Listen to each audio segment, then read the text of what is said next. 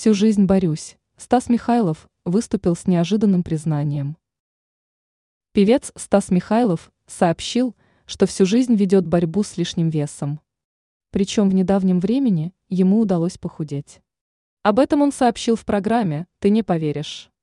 На НТВ. Журналисты обратили внимание на то, что исполнитель похудел. Комментируя это, он указал на то, что ему удалось сбросить порядка 17 килограммов. Певец также отметил, что всю свою жизнь борется с лишним весом.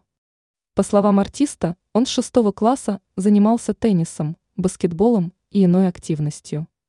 Он обратил внимание на то, что постоянно чем-либо занимается. Певец рассказал, что и сейчас он бегает и ежедневно уделяет внимание физическим нагрузкам. Кроме этого, следит исполнитель и за своим питанием. Он отказался от алкоголя, сахара и мучного. По его словам, теперь он может позволить себе только в утреннее время шоколадную конфету. При этом он отметил, что не пытался чем-то заметь вредную пищу. Он полагает, что в таком случае не нужно себя успокаивать и стоит убирать ее совсем.